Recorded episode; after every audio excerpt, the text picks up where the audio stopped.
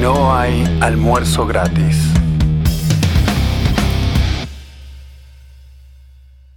Hola, hola gente, bienvenidos a este nuevo episodio de No hay almuerzo gratis con Mariana, con Luis, con Jan y con Leo. Yo creo que esta gente, si seguimos alimentándolos, van a seguir bien. Es como las palomas. ya saben, está el viejo ¿viste? que les tira megas de pan. Hoy Ian no está acá, está desde, desde- desde su domicilio. Sí, creo. pero digamos la verdad, ¿por qué no está acá? Oh, Hay una historia que contar acá. El tipo iba a venir. Yo le digo, Ian, ¿qué pasa? Que no, en general es puntual. Me dice, ¿por qué? ¿Qué? No entiendo. ¿Qué- ¿Por qué me haces esta pregunta? Ja, ja, ja.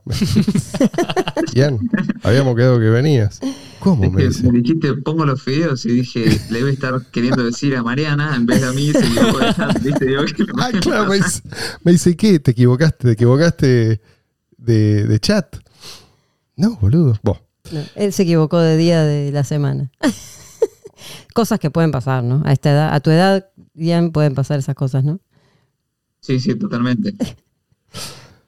Bueno, hoy estamos todos nuevamente para hacer la segunda parte de. Sí, sí, tuvimos que hacerlo. pregunta. Hoy vamos a tratar de acelerar un poco, así no dejamos ninguna pregunta afuera. Igual, antes de empezar, quiero comentar algo que pasó el domingo, el domingo pasado, con el exchange Binance. Esto es solamente para recordarle a todo el mundo el riesgo de usar sitios custodiales, el riesgo de poner sus criptos en, en custodia.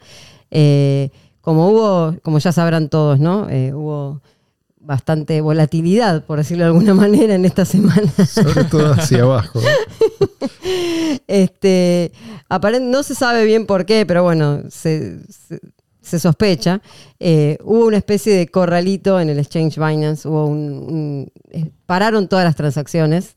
mandaron un tweet diciendo se frenan todas las transacciones, no se puede retirar. El exchange más grande. Sí. Sí. Eh, dijeron al principio que era por una transacción, transacción atascada en la red, que no sé qué Sí. significa eso. Todavía estamos esperando la definición de transacción atascada. Sí, sí, sí. Así que bueno, después dijeron, no, el problema es un poquito más complicado, así que primero dijeron en 30 minutos se va a resol- resolver, después dijeron, bueno, va a, va a demorar un poco más. La cuestión es que estuvieron sin poder mover monedas los que, los que utilizan ese exchange. Así que bueno, nuevamente, eh, Ah. Sepan que eh, not your keys, not your coins. Ahora, ¿ustedes creen que con lo que yo está pasando Lo ahora... digo porque, lo digo si- simplemente porque estas cosas pasan todo el tiempo y hay gente que por ahí no se entera porque justo no usa ese exchange y usa otro, qué sé yo, y tuvieron la suerte de que no les pasa.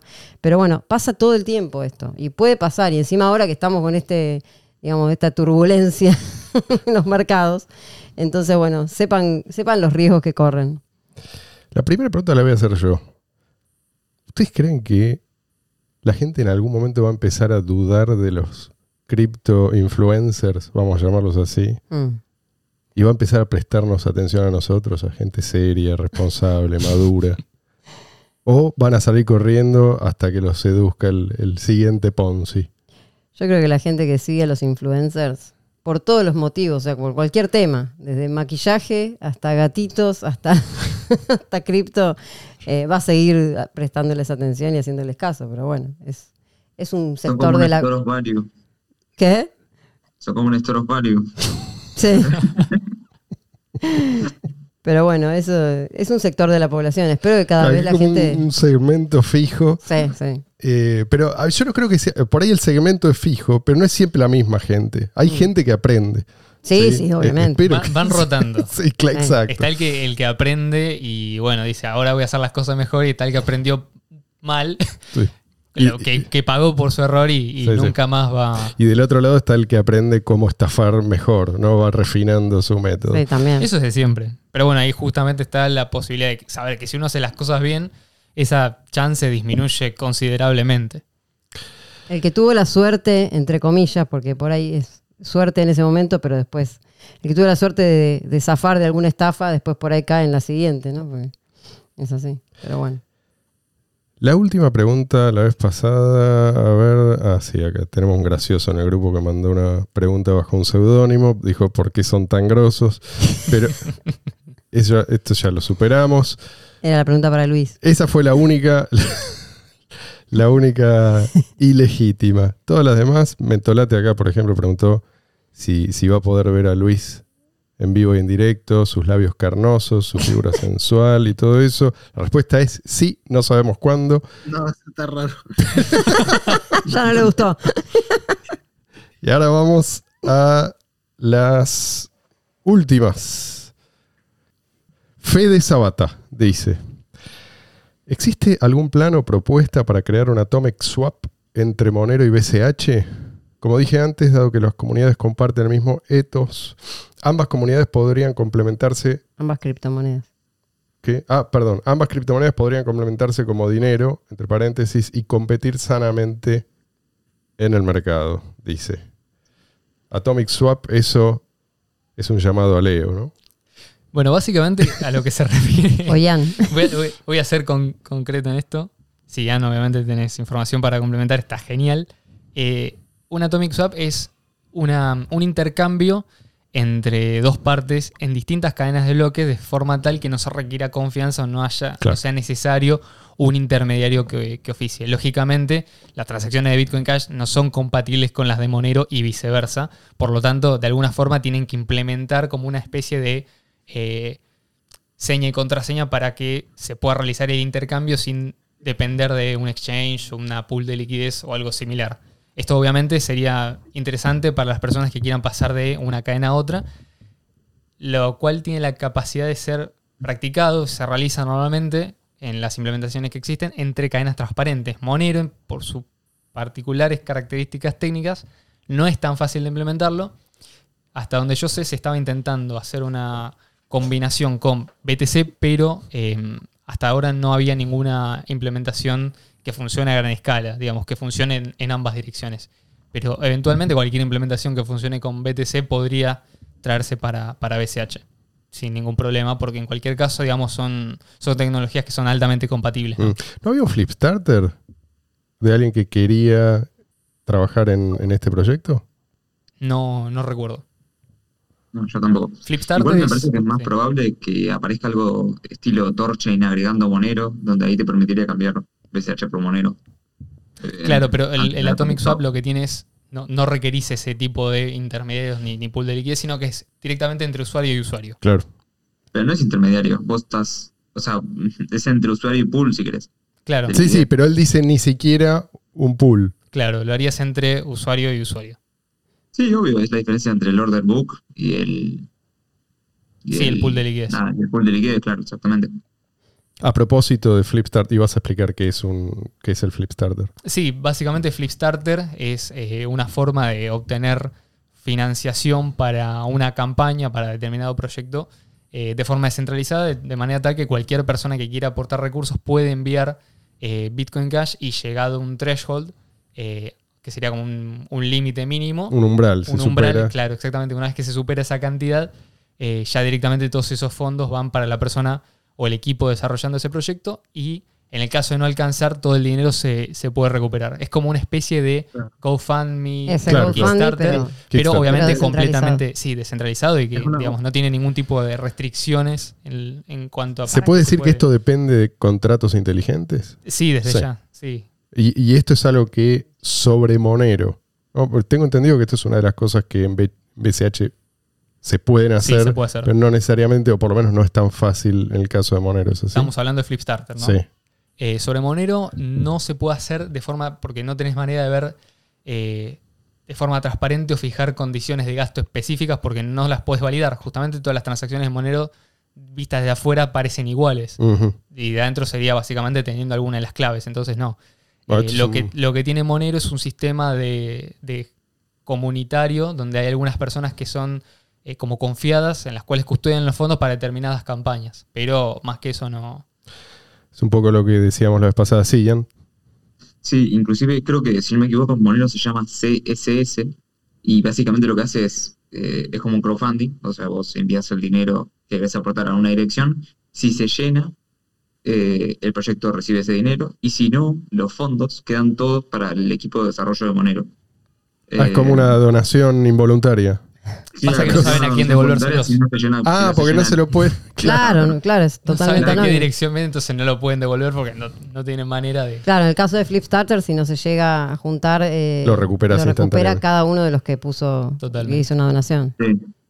Creo que una sola vez en Monero devolvieron la guita porque era bastante guita y lo que hicieron fue pedirle a la gente que le mande el- como la verificación, no me acuerdo exactamente, de que él envió Mm. con una dirección eh, y así le devolvieron, pero el 90% de las veces no devuelven e inclusive se filtra cuáles son los proyectos que pasan y cuáles no.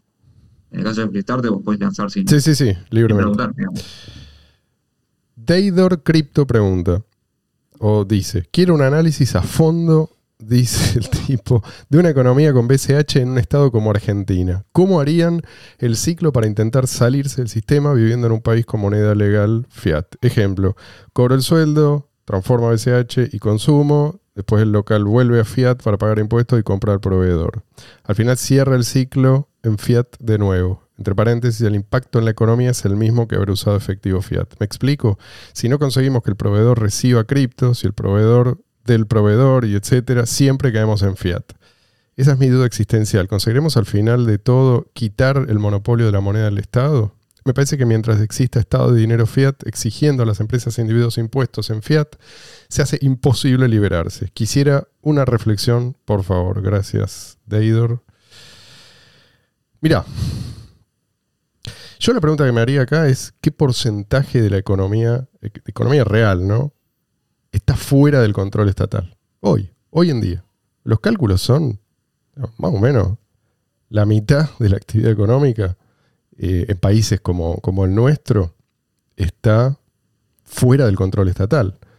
Por, por una razón muy simple. Es imposible, es materialmente imposible cumplir con todas las leyes, todos los reglamentos. Nadie cumple con todo y vive para contarlo. Entonces, no, hace falta que desaparezca por completo el monopolio estatal de la moneda. La moneda estatal va a seguir deteriorándose. Y mientras tanto nosotros lo que tenemos que hacer es fomentar la economía paralela que ya existe, no estamos inventando nada. Eh, ¿qué, es lo que se usa? Se usan dólares, se usa lo que se puede. Eh, supongamos que hay una implosión, el peso entra en una espiral inflacionaria. ¿Qué hace la gente? ¿Qué sé yo? Apela al trueque, a cualquier otra moneda. Bueno, cualquier otra moneda puede ser una criptomoneda también. Entonces, fomentar esa economía paralela para que sea más grande y robusta, ¿sí? De lo que ya es. No estamos de vuelta. No estamos acá planteando algo novedoso. El común de la gente está eh, y tiene que acostumbrarse a manejarse, por lo menos parcialmente, eh, por fuera de los canales oficiales. A la larga, yo creo que la gente no va a adoptar las cripto por amor. Esto es lo que decíamos el otro día las comunidades. ¿Qué, es esto de eh, la- las comunidades en cripto? Hay gente que quiere hacer grandes fortunas en, en 10 minutos. Esa gente que todavía no, no tiene necesidad de un medio de intercambio alternativo. Entonces, lo que estamos viendo ahora no es, no es real, no es adopción real. Ahora, a la larga, la adopción no, va- no te va a quedar más remedio. Y el dinero fiat va a terminar siendo, creo yo, va, va a terminar siendo algo meramente ritual. La gente, como pasa con otras instituciones perimidas. Sobre todo si siguen forzando a la gente a bancarizarse y a digitalizarse y a que todo pase, digamos, por la, que todo esté bajo la lupa de, los entes recaudadores en general, eso, digamos, fuerza mucho más a la gente a usar, este, alternativas. Entonces también, a medida que si- siga este proceso de digitalización y de que, te obliguen a mostrar todo lo que haces, bueno, eh, tanto el dinero en efectivo, en papel, digamos, como el dinero, digamos, eh, P2P, este, va a ser más utilizado, va a empezar a ser adoptado, como- por, como vos decías, por una cuestión de necesidad. sobre todo si el dinero en efectivo en papel termina siendo prácticamente prohibido o Sí. convertido en algo marginal, como ya está pasando en algunos Sí. países. O devaluado. También. Otra forma de también. digitalizar es devaluar el dinero hasta que no valga. el físico, ¿no? Sí, sí, sí, Sí. sí. ¿Seguimos? Seamos. Matt Riquel me dice, ¿cómo podemos hacer para traer más gente a BCH teniendo en cuenta que esta gente es estatista y todo lo que ven es publicidad de exchanges centralizados y el precio de BTC? Ten en cuenta que esta gente es estatista. Bueno, justamente de esto hablábamos, ¿no? O sea, eh, la idea no es convertirlos, eh, sino mostrarles para qué les puede servir a ellos. Y muchas veces, lamentablemente esto es así, la gente tiene que llegar a una situación de desesperación para buscar alternativas. Después, una vez que están del otro lado, pueden empezar a ver muchas otras ventajas. Pero antes, yo creo que tienen que verse empujados por el sistema tal como lo conocemos. Mucho más fácil que sea que hagan eso por necesidad y no porque por ahí cambiaron su forma de pensar. Sí, sí, sí, no estamos fritos. O sea, por eso yo, yo no, no quiero decir con esto que no hay un rol para la educación, ¿sí? Bueno, por eso Eh, estamos acá. Exacto. Pero creo que hay que apuntar a las preocupaciones de la gente. ¿Cómo hacíamos antes nosotros, antes de las cripto? Cuando no había, todavía Bitcoin no existía. Los que promovíamos la, la huida hacia, por ejemplo, los metales preciosos. Nosotros no les decíamos, poné tu guita acá, vas a hacer una fortuna, ¿no? Les explicábamos cuál es, por qué, de qué manera te están estafando con el dinero fiat y les mostrábamos una alternativa. Algunos aceptaban nuestras conclusiones y actuaban en consecuencia, otros no, pero yo creo que va a llegar el momento en el cual la gente no tenga más remedio. O sea, nos están llevando, se está acercando ese momento, lo cual no significa que va a ser mañana ni pasado. Pero en algún momento vos vas a verte frente a una avalancha de personas que huyen. ¿sí? Y vos lo que tenés que tener ahí es un arca lista para recibir a toda esa gente. Que el sistema funcione bien para salvar a la mayor cantidad de gente que se pueda. Eso es lo tenemos que preocuparnos por eso. En este momento, sobrevivir, seguir existiendo. Porque va a llegar el momento en el cual esto la gente realmente lo, lo va a necesitar. Y en ese sentido es clave el tema de la escalabilidad. Por eso se está trabajando tantísimo en, en tema de escalabilidad, el tamaño de los bloques y que la red soporte la cantidad de transacciones por segundo que, que en algún momento puede llegar a tener. A mí me llama la atención la pregunta donde dice, teniendo en cuenta que esta gente es estatista, y yo pensaba por ahí que quizás estatista no es necesariamente, o por lo menos como lo entiende quizás esta persona, eh, una persona que apoya activamente al Estado, sino Sí. que está acostumbrada a vivir en un sistema. Mm. Entonces, no reconoce que naturalmente quizás posee ciertas libertades que en este momento no las está pudiendo ejercer. Y sin embargo ejerce un montón de libertades en otros aspectos. Puede elegir su carrera, puede elegir su pareja, puede elegir eh, lo del grupo de amigos. Entonces, todas esas situaciones de, entre comillas, anarquía, donde claramente, digamos, se sentiría violentado si alguien le impusiera quién tiene que ser sus amigos, Sí, quién, sí, tiene, quién tiene que ser su pareja, qué carrera tiene que estudiar o qué profesión tiene que ejercer.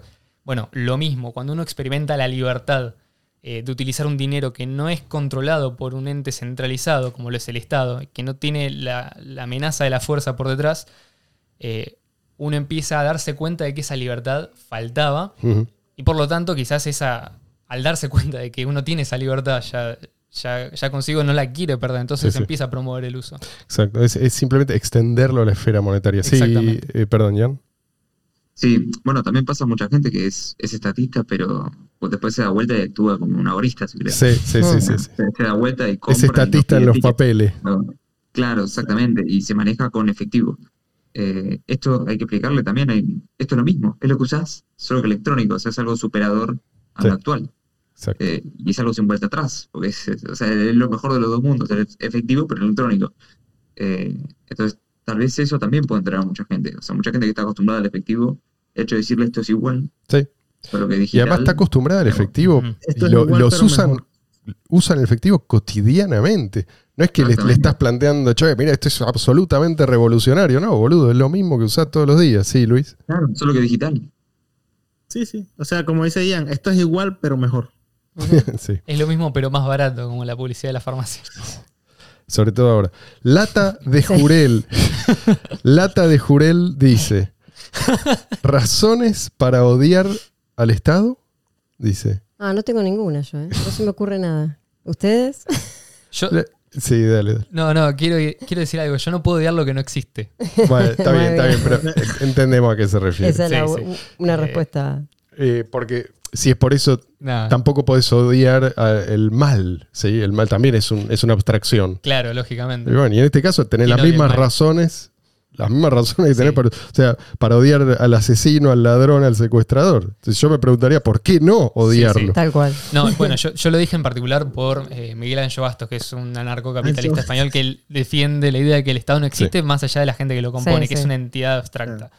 Lo que nosotros odiamos es la acción violenta contra nosotros. Cuando se entiende que la acción violenta eh, de una élite, por así decirlo, política que gobierna, eh, atenta contra los derechos fundamentales de las personas, ¿cómo no ponerse en contra de eso? ¿no? Claro. Aunque sea de forma oculta o por ahí un poco más manifiesta, pero de alguna manera uno siempre va a tener ese conflicto moral hasta que logre tomar un, un lado. Y es cierto que, vos podés decir, bueno, pero hay mucha gente que no lo ve así. Ok, mucha gente no lo ve así, pero eso no cambia la naturaleza del Estado. Un sacerdote azteca que le está arrancando el corazón a un pobre tipo, no deja de ser un asesino, por más que en ese contexto el tipo sea considerado una figura, no sé, un líder religioso, lo que sea. El Estado no deja de ser una banda de bandidos. Es una Una banda de bandidos. Pero además no se trata solo de vos, de lo que te hacen a vos, eh, a vos siendo, seas un pagador de impuestos o una víctima propiciatoria cuyo corazón está siendo arrancado. Digo, se trata de lo que te obligan a financiar, Tal cual. ¿sí? O sea, estamos nosotros siendo obligados a financiar el crimen a gran escala y eso también eh, tenemos que tenerlo en consideración. El crimen sí, hay razones y la- para odiar al Estado. Y la improductividad, ahí donde Sí. lo mires. O sea, donde está el Estado es, o sea, siempre la improductividad es. Está bien, pero acá, acá habla de eh, razones para odiar. Bueno, Bueno, pero también uno, o sea, si vos estás pagando, te obligan a pagar impuestos y encima los pagás para nada, para cosas que después no podés Sí. usar porque cuando querés, Sí, el- las necesitas, no El están. despilfarro eh, y, y esto, por supuesto que eh, frena el, el progreso y se puede decir que hay mucha gente que, no sé, por ahí podría haberse salvado de alguna enfermedad si no fuera porque estos bandidos están despilfarrando nuestro dinero. Y Ani Leo, Claro, y es el siete del Ani, Catán. ¿Eh? Es el 7 del Catán. Este chiste no sé cuánta gente lo va a entender, pero nosotros lo entendemos recién ahora porque acabamos aprendimos a jugar hace muy poco. Eh, Ian y Luis tienen alguna razón para odiar el Estado o son, o son estatistas y lo, y lo quieren decir acá abi- abiertamente? O sos estatista. No, Porque nos quitan la oportunidad de, de que mucha gente salga de la pobreza y porque joden a cada rato y porque cada vez que voy en la moto me, me quieren parar para sacarme dinero. Pero vos solo, ¿no será que te están viendo la cara, boludo? Yo no sé si es que me cambió la cabeza últimamente o, o- o me estoy volviendo loco, pero cada vez lo veo tan presente y, y- Y sí. y me pongo a pensar, si yo las, si las cosas que se permite hacer el Estado, la gente que pertenece al Estado, eh, las hiciera yo, yo estaría preso realmente. Porque son ilegales según las, las reglas del propio Estado, Ilegales para vos. lógicamente. Pero Otra razón, justamente hablando de legalidad y te- todo, otra razón este, que, que a mí siempre me subleva muchísimo es el tema de que los legisladores o los que, los que están en el poder, digamos, ellos imponen leyes, ponen leyes caprichosas todo el tiempo y son los primeros en no cumplirlas. Entonces eso también es algo que muchas veces a uno lo, lo pone, ¿no? Lo violen no, no, no voy a, hacer viol- a, ejercer la violencia Sí, yo, sí, pero digamos igual- que te, te da bronca. No, porque- no amenazas a nadie, Mariana, vamos a decir la verdad. No, yo Con no. tus 40 Aquí- kilos. en, en Venezuela 42. hay, hay un, hay un refrán que dice que el que hace la ley hace la trampa. Sí, Sí. ¿Seguimos? dale. Bueno, Lauti08 Chino dice: ¿Cómo creen que el crecimiento de los movimientos anarquistas en Latinoamérica afectará a la sociedad en los próximos años? Crecimiento de movimientos anarquistas. Yo eh, no sé si, si alguien quiere tomar la palabra. No. Creo que es importante que sean conscientes de que la civilización no se construye solamente sobre el principio de no agresión. Esto parece es un error que se comete en, en estos sectores a menudo, ¿no? O sea, hay conductas que son preferibles, Mm. aunque no sean obligatorias. Y hay conductas que conviene evitar, aunque no sean, digamos, técnicamente inmorales. Digo, no, no podemos mm, ir jactándonos de que todo nos da igual y pretender que el movimiento crezca, ¿no? O sea, creo que esto es importante. Sí, hay cosas que tienen que estar prohibidas, estamos de acuerdo. Y eh, dentro de ese marco con el que todos los anarquistas coinciden, el Estado no debería existir. Pero también hay, hay conductas que son preferibles y que son, yo te diría, necesarias para que se construya algo. Para que haya armonía, digamos. en- Sí, para que haya una sociedad eh, que pueda sostenerse Mm. en el tiempo y prosperar. Entonces, parece que es importante reflexionar en esto. No, no vamos a extendernos demasiado, pero si estos movimientos eh, realmente aspiran a crecer y a contagiar sus ideas, contagiar entre comillas, ¿no? O sea, Mm. a que sus ideas sean ampliamente adoptadas, eh, no pueden quedarse exclusivamente en lo que es absoluto desde el punto de vista moral. Sí, Una teoría. sí. De todas maneras, es, eh, es una pregunta que me, me alegra, porque da por hecho de que eh, está creciendo, están creciendo Mm. las ideas anarquistas Desde en ya. Latinoamérica, y eso es verdad, eh, y es algo muy bueno. Hay que agradecer mucho a Internet, a los podcasts, a los canales de YouTube, a- o todas las alternativas, ¿no? Odyssey y todas esas otras este, vías de, de comunicación que existen hoy en día que son sin censura, a esto porque la verdad que es, ver- es, es real, es real que se está viendo yo, o sea, lo, lo vemos todo el tiempo, o sea, gente sumándose a los grupos de, de Telegram, gente, o sea, y, y despertando. Eh, ayudó mucho también el tema de la pandemia, eh, que ahí se vio, como vos Sí. decías, el Estado ultra presente Sí. y ultra destructivo, ¿no? Eh, y Querías estado, eso- ahí lo tenés. Sí, eso hizo despertar a mucha gente y lo sé, porque mucha, mucha de la gente que, que se maneja en estos grupos habla de que justamente eso, de que el 2020 fue un año bisagra para ellos. Entonces, este, se dieron cuenta de todo lo que, o sea, que de golpe no podías pasar de un barrio a otro, porque a, a un tipo se le No podías ocurrió salir de tu casa. no podías salir de tu casa a pasear al perro y entonces de golpe decís, bueno, eh, o sea, pueden llegar hasta ciertos niveles que, ¿no? Y mucha gente despertó en, en ese, en ese momento. Es lamentable que haya tenido que pasar eso, ¿no? Pero bienvenido sea si, si trajo a mucha gente, digamos, a, a este tipo de ideas eh, a favor de la libertad. Claro, es como vos decís, encima, supongamos en este caso la gente lo ve como yo antes podía hacer esto, ya podía ir de un barrio a otro, yo me podía salir de mi casa tranquilo y ahora no puedo. Pero ¿qué otras cosas que yo antes podía hacer, ahora ya no puedo hacer? Claro. Y no me di cuenta por ahí porque nací con esto y me parece Claro. completamente Claro. normal. Entonces, ese proceso de, de interrogación, pero que uno primero se hace, eh, lo lleva por un, por un camino que, eh, bueno, termina en profundizar estas ideas que lógicamente se expanden porque primero creo que tienen lo más importante que es consistencia interna. O sea, es un sistema que se, se sostiene a sí mismo, no necesitas de algo de afuera que lo esté alimentando constantemente para que sobreviva. Este, como por ejemplo el Estado. El Estado lo tenés que estar alimentando constantemente si no desaparece. Bueno, lo mismo, eh, perdón, lo, lo opuesto ocurre con esto. Es decir, las ideas de- del anarquismo de alguna forma se descubren porque están implícitas en la naturaleza y en cómo funcionan las cosas, digamos que de- del desorden, entre comillas, puede surgir un orden espontáneo. Y esto es algo realmente innovador desde el punto de vista de eh, el pensamiento. Cuando uno entiende esto, deja de depender de un montón de estructuras que son completamente innecesarias. Aparte, cuando sí. disfrutás de la libertad, cuando conoces la libertad, cuando de golpe te lo quitan, es como muchas cosas ¿no? que pasan con la tecnología, pasa lo Uno mismo. da por sentado. Este, uno- hay un montón de cosas que uno da por sentado. Y cuando de golpe te lo quitan, eh, decís, ah, no, no, pará. Yo esto no quiero que nadie me lo quite. Es, es, es una forma de aprendizaje también.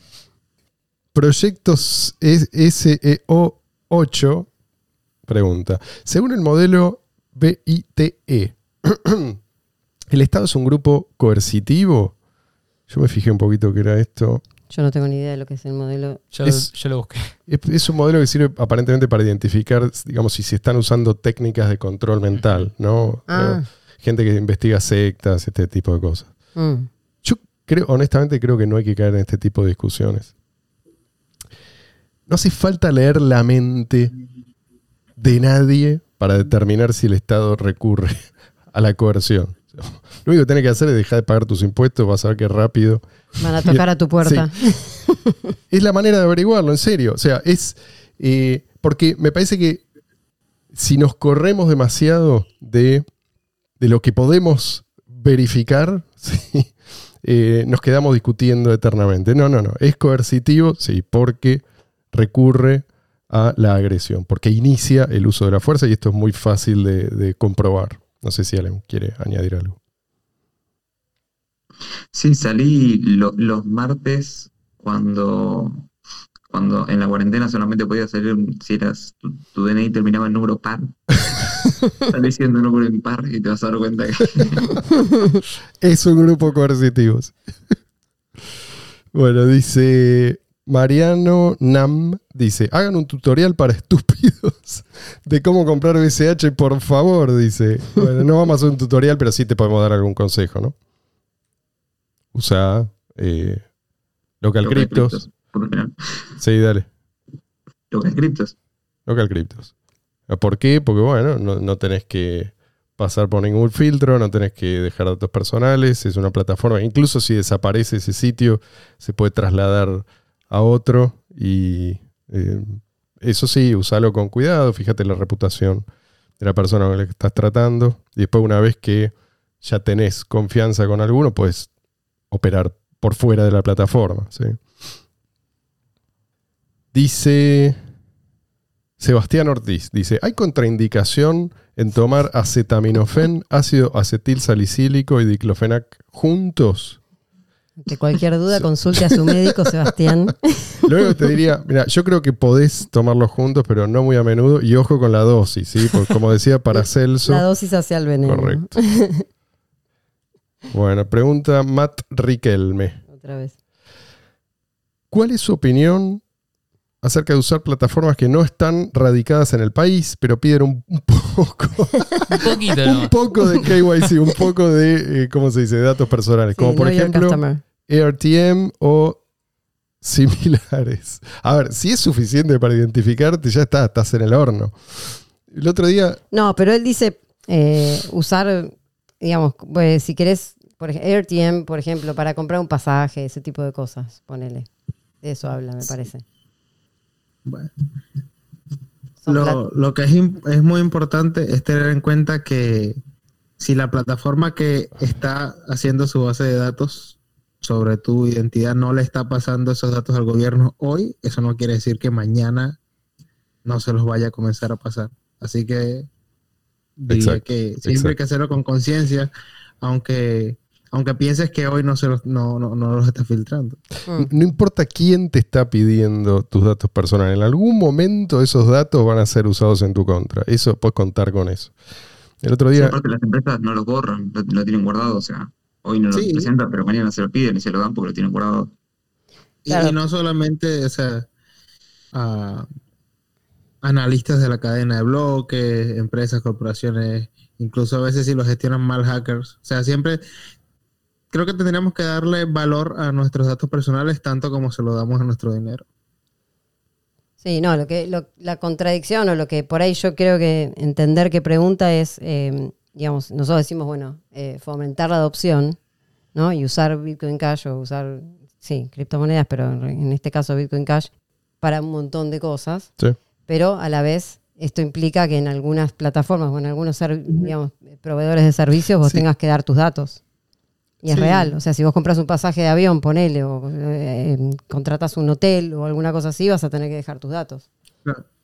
Entonces, bueno, ahí Mi, está. mi- mi opinión es, por eso a mí me úsalo- interesa, úsalo lo, lo que te sea útil, pero Sí. siempre ten en Teni- cuenta que te teniendo en cuenta eso, exacto, el día de mañana, ponele que el día, vos, no sé, hiciste un viaje en avión te pidieron datos y el día de mañana eso se filtra y te vienen a decir, che, vos hiciste este viaje en avión. Bueno, sí, hice un viaje en avión. Pero eso no quiere decir que todas tus finanzas sí, Claro, eh, sí, sí, sí. están ahí, son transparentes para el Estado. Por eso, una cosa es comprar algo o hacer alguna transacción y la otra es usar un exchange, por ejemplo. O ese tipo de... de- ahí sí que te piden...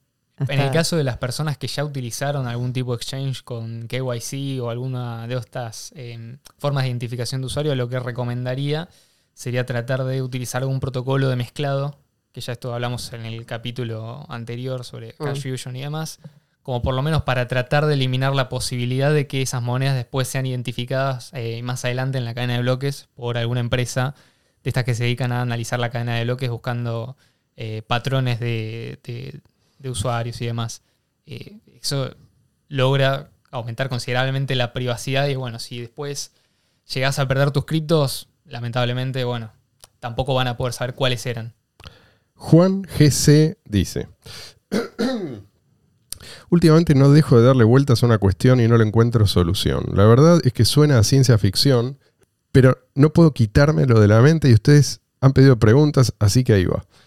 Si en un futuro la humanidad colonizase otros planetas en otros sistemas solares y encontrase una forma de viajar más rápido que la luz, pero no de enviar información, entonces una persona podría hacer un pago eh, en un planeta y después viajar a otro más rápido que la luz y usar esos mismos bitcoins que ya ha gastado para hacer otro pago porque a los mineros de ese planeta aún no les habría llegado la información de ese gasto. ¿Habría alguna forma de impedir esto?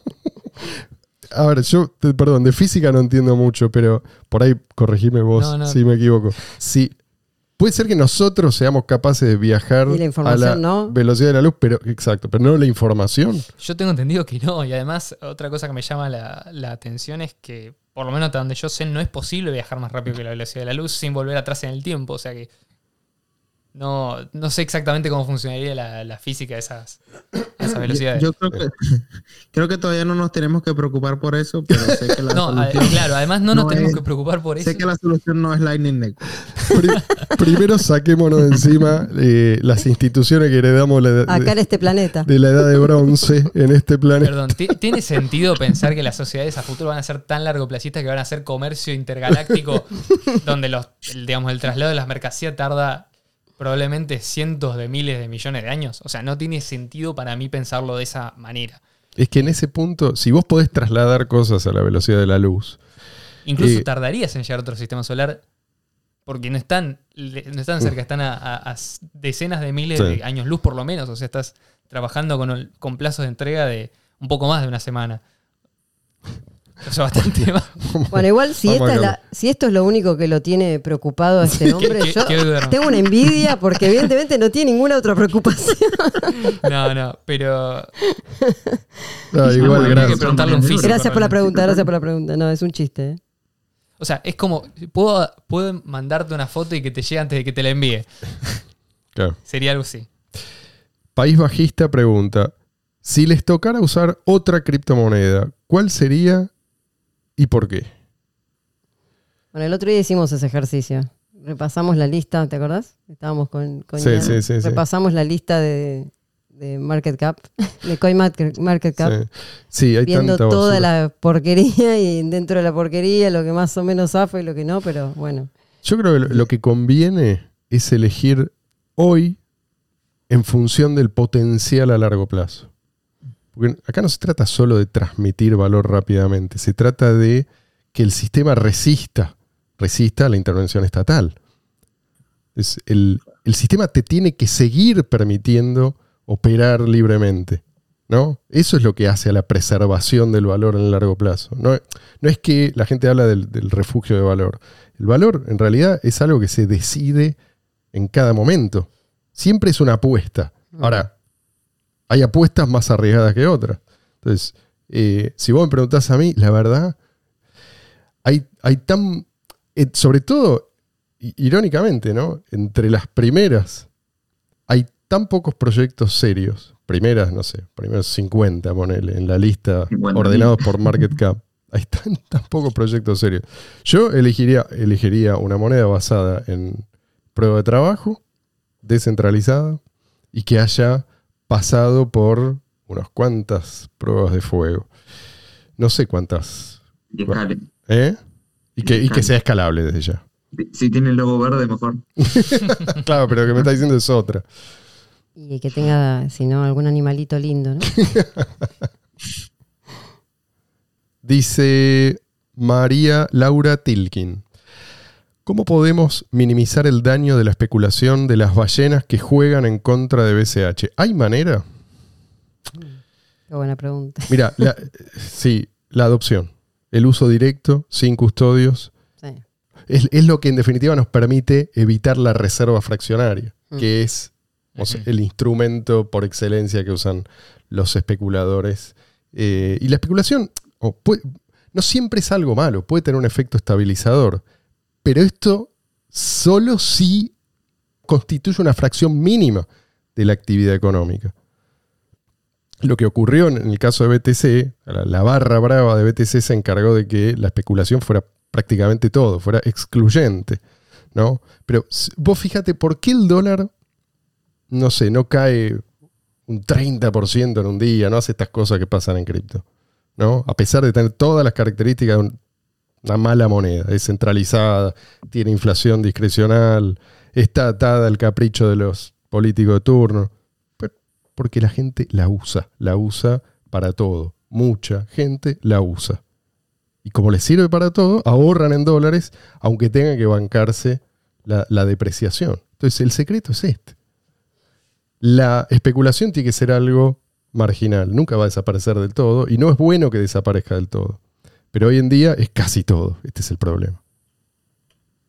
Otra forma por ahí un poco más práctica, a mi opinión, sería eh, retirar Bitcoin Cash de cualquier exchange, Mm. porque generalmente lo que queda en el exchange, después los mismos exchanges, independientemente de la ideología que el fundador tenga, generalmente todas las criptos las prestan para hacer eh, lo que se conoce como shorting. Eso tiende a tirar el precio a la baja. Por lo tanto, mientras menos BCH haya, Exacto. menos reserva fraccionaria pueden hacer, menos shorting pueden hacer. Por lo tanto, el precio de BCH no puede ser tan eh, impactado hacia abajo. Esa es una gran estrategia, o sea, recomendar retirar. Aplica para BCH, pero también aplica para cualquiera de las otras cripto en general, ¿no?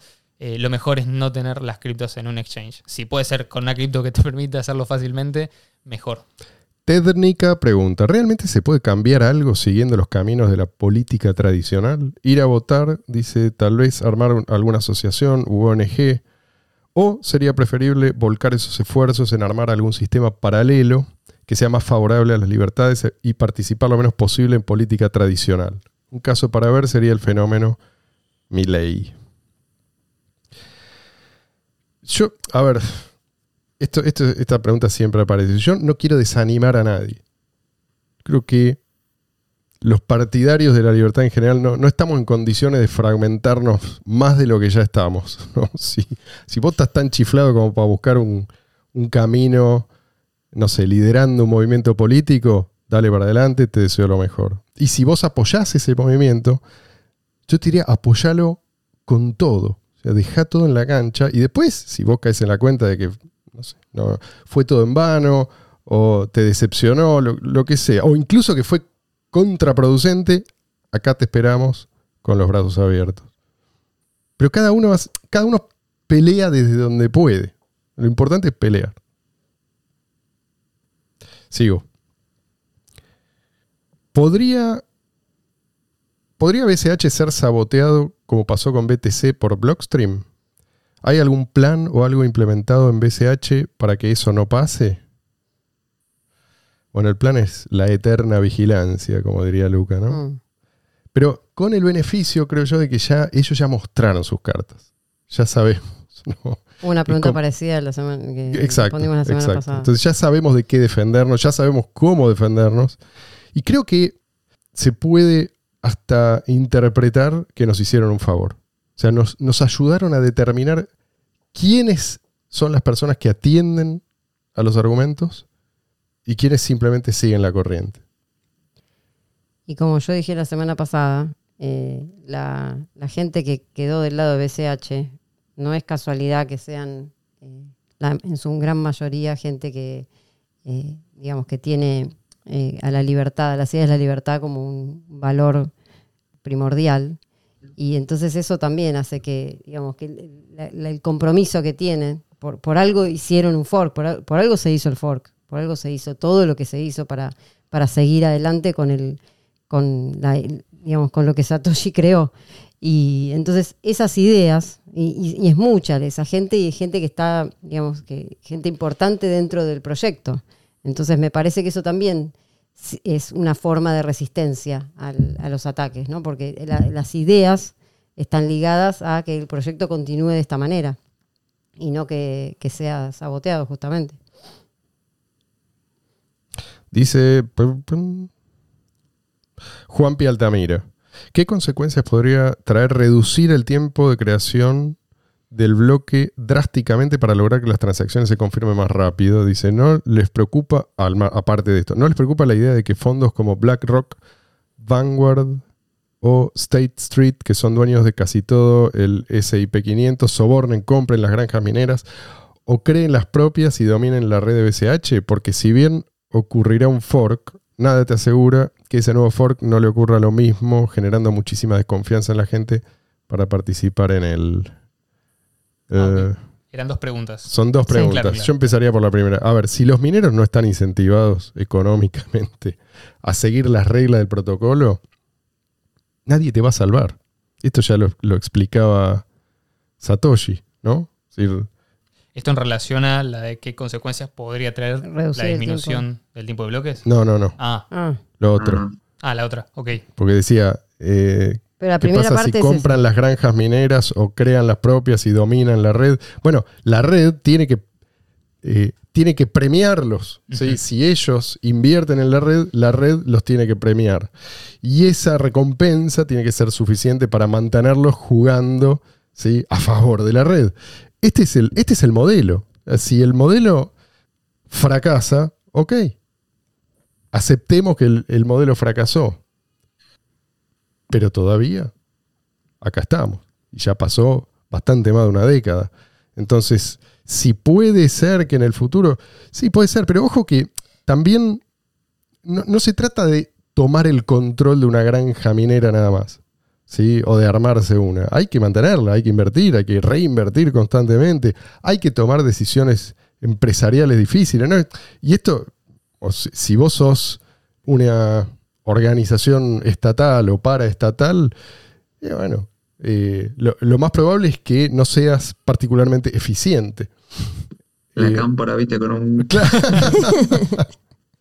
Minería para todos. Sí, sí. Claro, lo más probable es que sí, eh, no sé, que incluso haya corrupción interna y que algún tipo, viste, se guarde, se guarde la moneda. ¿Qué? Se chorean los ASIC. Sí, Sí. sí, o, o se, se desvían las monedas a su propia billetera, qué sé yo. O sea, si el sistema de incentivos funciona, eh, ellos van a estar también incentivados como todos los demás. Claro, yo lo, lo miraría más por el lado de que justamente en el white paper ya se explica cómo funcionaría este sistema, porque Bitcoin está diseñado para ser un sistema que funciona en una red donde no se puede por definición confiar en el otro, es decir, donde casi que por defecto se considera al otro como una especie de adversario. Exacto. Por lo tanto, Mm. eh, esto no es necesariamente algo malo, pero sí incentiva la competencia. eh, ¿Y qué significa esto? Que al entrar uno, estar invertido físicamente en equipos altamente especializados con una función específica, claramente podríamos asumir que si invirtieran esta cantidad para hacerse con una granja, por ejemplo, de mineros que sirvan tanto para BCH como BTC y no quieran después que la red se pase así nomás a Proof of Stake, con lo cual ya por lo menos en eso estamos ganando algo.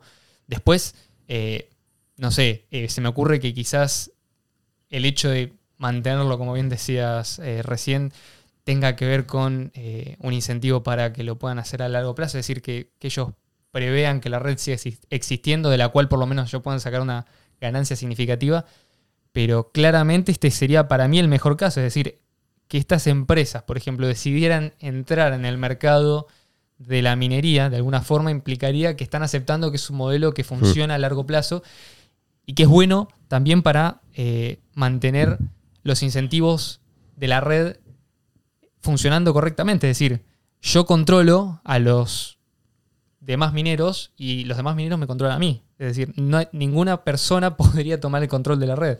Incluso supongamos que intentan, no sé, tomar el control del 51% de los mineros de, de- de- Del poder cómputo. exactamente el poder de cómputo. Probablemente lo único que conseguir- conseguirían es que el precio de los ASICs se disparara al punto de que, por ejemplo, compran el primer 5% y ya se nota un- Claro. un- una Claro. diferencia notable. Después ya el 10%, el 25%, ya cuando lleguen al 40% el precio de los ASICs va a estar por las nubes y ninguno de los mineros va a querer vender su sus ASICs porque justamente es una especie de mercado también en el cual se cotiza, digamos, hay un mercado de segunda mano, Sí. incluso todo esto, sí, Ian. No, digo, si hubiese sido esto el punto más sencillo de atacar, ya hubiesen empezado sí. por ahí, ¿viste? totalmente. Cual. hubiesen probado primero con el megabyte y todo ese tipo de cosas. To- Todo, lo que dije, pero dos palabras. Esa- la- el, el poder de la eficiencia. ¿Cómo Sí. se nota que Ian Y- podría trabajar en BlackRock, ¿no? Che, faltó No lo digan, contestar la. boludo, no digan en voz Tomando. alta. Y después, bueno, está, sí, está la otra. Perdón, ah, el Luis. tema de Perdón, reducir Luis, el ¿qué tiempo de creación del bloque.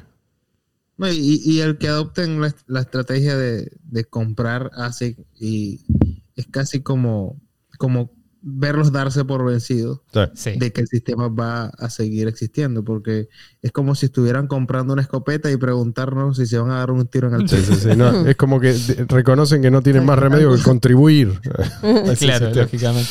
Bueno, después también, o sea, si quisieran seguir, a- si quisieran hacerle daño, harían lo que se está haciendo hoy en día con BTC, básicamente. Mm. Que es, eh, digamos, primero tomar el control del desarrollo, después modelar el discurso hacia un solo lado, atraer a la gente y después, bueno, explotar y empezar a reventar burbujas, cosa que la mayor cantidad de la gente salga dañada y genere una desconfianza generalizada. sí, sí, Lógicamente sabemos que de alguna forma esto impacta en, en todos lados. sí, ¿no? sí. La- Y la gente empiece claro. a, Las manchas de sangre salpican por todos a lados. preguntarse dónde está el Estado cuando Sí. lo necesitamos.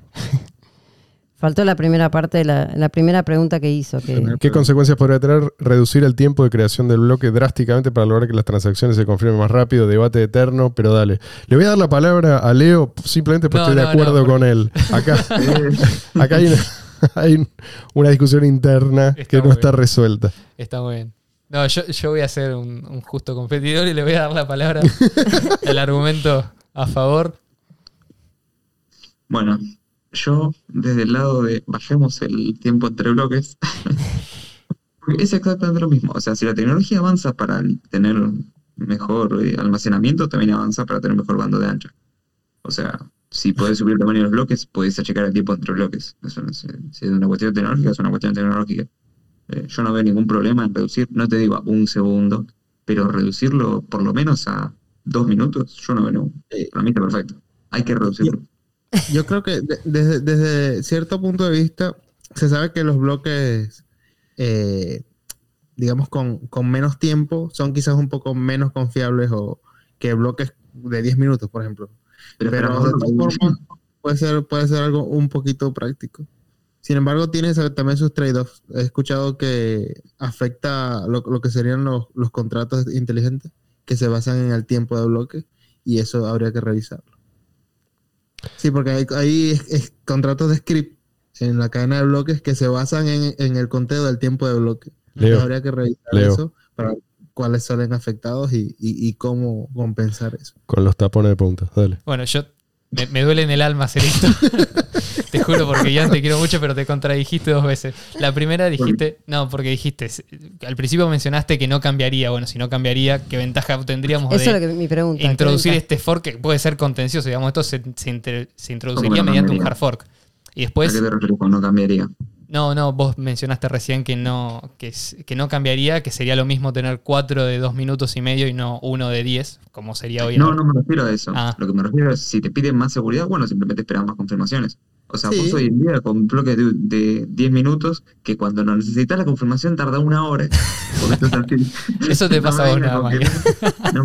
Eso te pasa por justo- usar exchanges, que es lo que decimos acá Sí. todos los días No que no hay que usar hacer. No, no, No, no, yo cuando pago una hamburguesa no me piden ninguna confirmación. O sea, Sí. está más que No, claro. boludo, pero vos, por ejemplo, si querés cambiar con Torchain y querés cambiar on-chain a on-chain, tenés que esperar las confirmaciones Bueno, pero eso es culpa Eso de te, pasa, eso te pasa por cambiar a otra cripto cuando todo el mundo sabe que hay una sola. No, y, y después está la, la otra parte, bueno, es verdad el punto, no, no había pensado en lo que mencionaba este, Luis sobre, sobre el tema de los contratos que dependen de la cantidad de bloques ocurridos y que asumen que van a ser cada 10 minutos. Em, además estás cambiando un parámetro que existe desde siempre en, BTC. En, No, en no BTC. Y, No, porque es lo mismo, o sea, simplemente limpias. y después menos dijiste, digamos, no te digo bajarla un segundo. ¿Y por qué no un segundo? Digo, o sea, en vez de hacer un bloque de 10 minutos, hace- o sea, hace, un, hace 600 bloques de un segundo y ya está. O sea, es lo mismo. No, boludo, pero, es- pero es lo mismo que te diga, ¿y por qué no pones bloque de 500 terabytes ahora? Y no, porque la no aguanta 500 terabytes, ¿eh? ¿no entendés? Es lo mismo Juanpi. ¿querías quilombo? Acá tenés quilombo. ya te voy a agarrar en el podcast. ya, ya te voy a agarrar de la pantalla. Lograste tienen- que haya una grieta. Tienen Ahora, tema para el sabe, próximo. cualquiera que quiera atacar a Bitcoin Cash tiene que venir con una propuesta de bajar el tiempo de los bloques y lo destruye completamente. Este programa no será emitido. Será censurado. Esta pregunta, creo que el próximo episodio de la economía P2P va a estar interesante. Sí, sí, sí. No, el próximo Anda. episodio de la economía ya lo tenemos preparado, pero Anda armado. el, sí, sí, sí. Va a ser debate. Entro calzado. Tucu, Tucu Gardela, finalmente, dice, quisiera destacar la importancia que tiene en esta lucha que llevamos algunos desde hace años por las ideas de la libertad, perdón, que tienen en esta lucha. Descubriéndolos a ustedes, descubrí una comunidad que es como un spoiler, entre comillas, de lo que sería una comunidad real en una sociedad libre. Lo otro que descubrí es la herramienta misma que es BCH. Por años, mis ideas se quedaban en la teoría, en la bella utopía por la que soy capaz de darlo todo, pero que solo estaba en los papeles, en los debates y las filosofías personales, perdón, filosofadas personales. En BCH vi la posibilidad cierta de un comenzar a andar hacia esa utopía. En fin, no les pido nada más, nada de preguntas, solo agradecimientos. Te queremos, Tucu. Gracias Grande, a Queremos vos. un montón. Bueno, y esto se conecta, creo yo, con aquella otra pregunta acerca de las razones para odiar al Estado, ¿no? Porque precisamente no vamos a llegar a Ancapistán solamente atendiendo, digamos así, a nuestra, a nuestra parte positiva. Yo creo que si queremos algo mejor que esto, que esta forma de organización social propia de, la edad de bronce, si queremos superar digamos, la- las estructuras que hacen posible que esta organización, esta forma de organización persista, tenemos que odiar a las fuerzas que nos impiden superar eh, esta etapa. Entonces, no, no solo tenemos que tratar de inspirar a otros, también tenemos que aprender a defendernos, porque es obvio que vamos a, a enojar a mucha gente en el camino. Esto parece que es, es el error que cometieron muchos bitcoiners. ¿no? Pensar que ya está, ya ganamos. No, no ganamos un carajo. ¿Sí? Ahora, para defendernos tenemos que saber cómo es que piensan los beneficiarios directos, los principales beneficiarios del sistema. Porque si no quedamos, quedamos inermes, quedamos desarmados ante las maniobras de ellos. Yo creo que si el Estado se puede presentar como tu amigo, es, es precisamente porque vos no sos capaz de reconocer su naturaleza. ¿No? Ahora, si sos capaz de reconocer la, naturaleza del Estado y, y tenés sangre en las venas, tenés que sentir el llamado a enfrentarlo de alguna manera, ¿no? Como especie, nosotros llegamos a la situación en la que estamos ahora justamente eh, luchando, siempre enfrentando adversidades. No, era solamente el amor a lo que podíamos visualizar que era posible, ¿no? A eso que éramos capaces de hacer como seres humanos. Era también por odio a todo aquello que limitaba to- todo este potencial. Así que sí, no está mal odiar al Estado. Te diría que no te queda otra. Si lo que querés es contribuir a sacar a la humanidad de, de este atolladero. ¿Mm? Señores, qué tarde se nos hizo. Bueno, por lo menos contestamos todas las preguntas. Contestamos todas las preguntas. Hemos cumplido. ¿Alguien quiere agregar algo? Si nadie levanta la mano, voy a decir que esto fue todo por hoy. Gracias gente por estar ahí, gracias por, por la buena onda. Gracias a todos los que hicieron preguntas, participaron, comentaron. Y no olviden suscribirse a este canal si les gusta lo que hacemos. Nos volveremos a encontrar, como de costumbre, la semana que viene.